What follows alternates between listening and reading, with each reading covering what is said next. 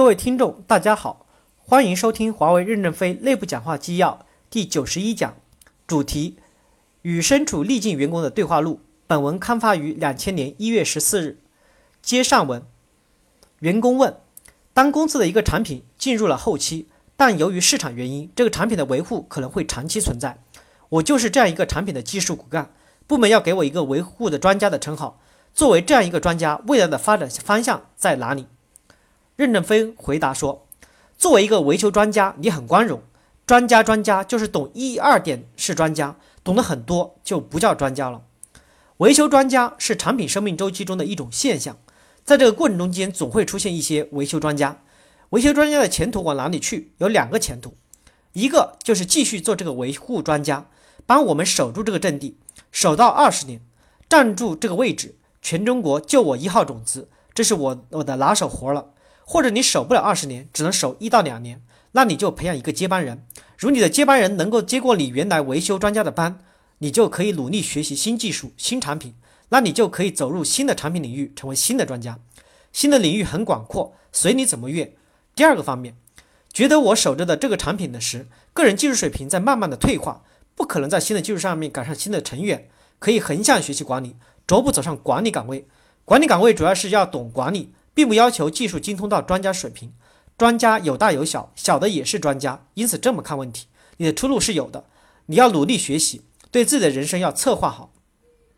员工问：“我是中式市质中心的，我觉得我的工作没有成就感。我觉得我们部门的定位非常不准，市场所有的发货都由我们来承担，市场的退货以及中研中视下达的大量的更改都是由我们来完成。说的很好，我们是要负责验证工作，但至今为止都没有开展起来。”如何让市值工程师只是做发货和简单的更改的话，对谁来说都觉得没有成就感？那么我们该向哪些方面努力？任正非回答说：“人的一生要耐得住寂寞。每个伟大的科学家，他在成长之前都是非常寂寞的。你们老是看到他的光辉，我就看到他的寂寞。所以我对人生的认识是完全不同的。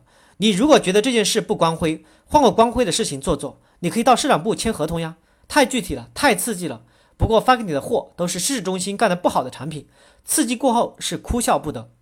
我认为你那里有巨大的空间。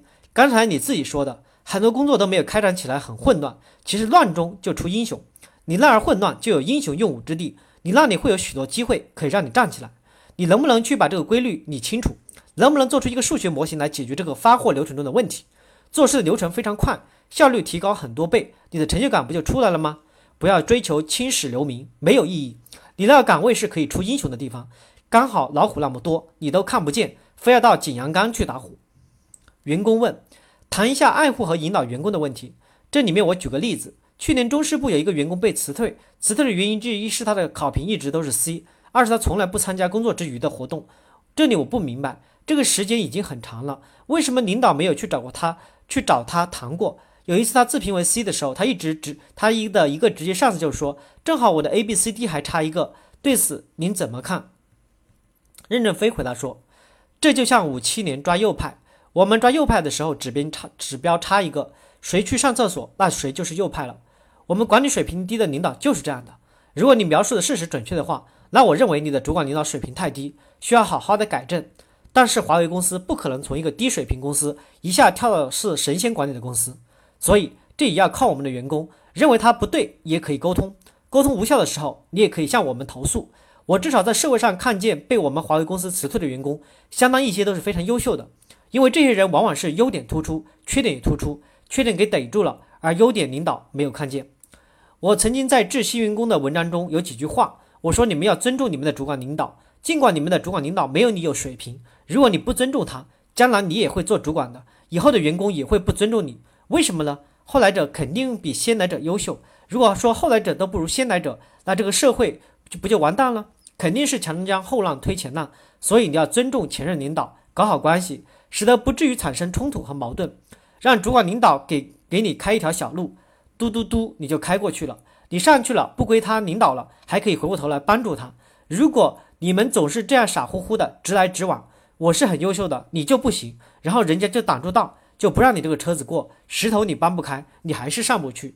你要学会做人嘛，做人怎么会这么简单呢？所以我们有一些很优秀的员工，他们看待事物太简单了，有什么问题你可以向公司投诉，可以绕过他向很多部门投诉嘛，反正都要走了，你还怕什么呢？你可以给他们提意见，但提意见要注意方式方法。公司发展这么快，他管理有错也是必然的。为什么？他也适应不了这个发展。另外，由于我们公司历程历史很短，他也没有经验去驾驭。换你来做，你也未必就比他高明。你在旁观看得很清，等你上台以后，你也看不清楚。所以你要谅解他，然后帮助他去改。你帮他一起研究，一起去改去调整。我认为评 C 就很好，C 也是优良。那一年我不就评为 B，正宝用评为 C 了吗？而且登报了，这个管理优化报有案可证。我们最后也是按也是按 B 和 C 拿的钱。那一年我是 C，正宝用是那一年我是 B，正宝用是 C。我管教李一郎，正宝用管得不好。我在北戴河自评是 C，但后来孙亚芳他们死都不同意我是 C，郑宝用就做 C 就行了。因为当时我没有把郑宝用和李一郎两人管好，他们两个人闹矛盾，我认为我作为主管领导是有责任的，所以我也打了个 C。但后来在他们的说服下，不想影响太大，那就 B 了。其实 C 也是挺好的，一个人受点委屈，多评两次 C 有什么了不起？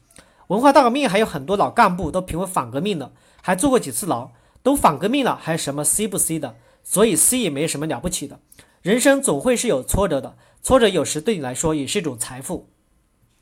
员工问：如果主管对员工说现在考评有六级了，那我被评为 C 没有什么关系；但如果说只有三级，那被评为 C 就是最低了，心里就很不舒服。请问我们的考评等级到底是几级？考评的结果是否可以被随意的更改？任正非说：考评等级并不重要，我认为重要的是考评的过程中间他是怎样对待你的。而不重在画在哪个等级上，这个等级是人为设定的，愿意多设几级就多设几级，少设几级就少设几级。关键是他的考核过程是否公正，处理问题是否合适。考评应该加强和大家的沟通。我认为你有缺点就应该告诉你。作为一个领导，告诉人家缺点有什么害怕的呢？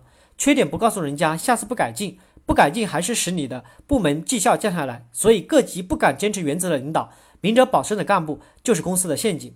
你可以用这句话跟他谈：你这种干部不敢坚持原则，你明哲保身，你是公司的陷阱啊！如果你这样说后，下次要打要被打成 F，你就荣誉，你就到荣誉部喊冤，荣誉部给你调调到另外一个部门。你把公司存在的问题暴露出来，你也就立功了。我讲话也只是通过一种传播去感染干部，当然感染干部也需要你来帮助，你要去帮助他沟通。这个领导实际上是个干活的领导，他把你打到 C，又不敢和你说。他只不过是不敢坚持原则，不敢撕破面子。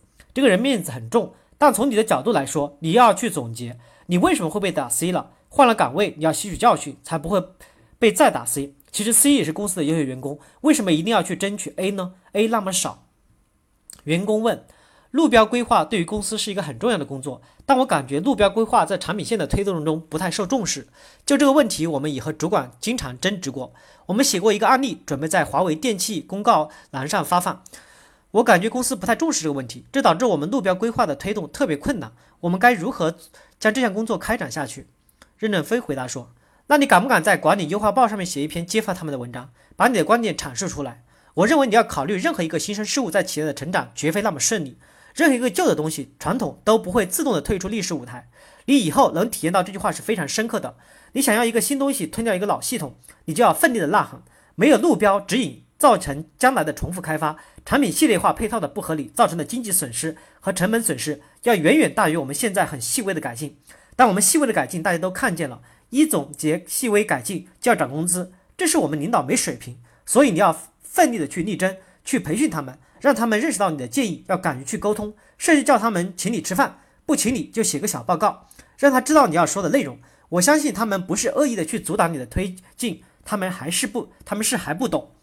员工问，在一九九八年的时候，我们有一个产品测试正处于比较紧张的时候，我们的项目经理调离了岗位，不再搞测试。他在离开这个岗位的时候，竟然大谈测试是怎么无前途等等，就是就是测试无用论吧。但半年以后他又调回来了，而且还升职了。请问您对这种现象怎么看？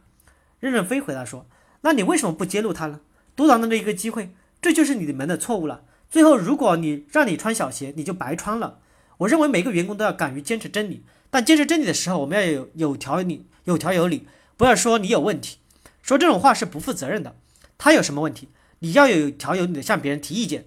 那些有些时候我们很幼稚，人家明明很正确，我们看不见，我们就拼命提人家的意见。后来历史证明人家是正确的，你就失去了一个超前学习的机会。所以我认为这也是你们的问题，不能怪上面领导不英明。而现在我们的华为公司总体还是民主的，当然民主的过程中也有穿小鞋的时候。你是金子，总是会发光的嘛。你只要去敢坚持原则，原则就是要围绕公司的核心竞争力的提升来思考问题，而不是为了其他。这个人调过来升不升职我不管，但是他说这个部门没有前途，这个话是煽风点火。当时你如果就揭发他，他就不会有升迁的机会，再也不会给你穿小鞋了。他违背了公司的核心竞争力的提升，这种人是投机分子。但是就是因为你不敢揭发，使他漏网了。等你抓时的，他已经改正了，所以再抓也没有用了。感谢大家的收听，敬请第三部分的讲解。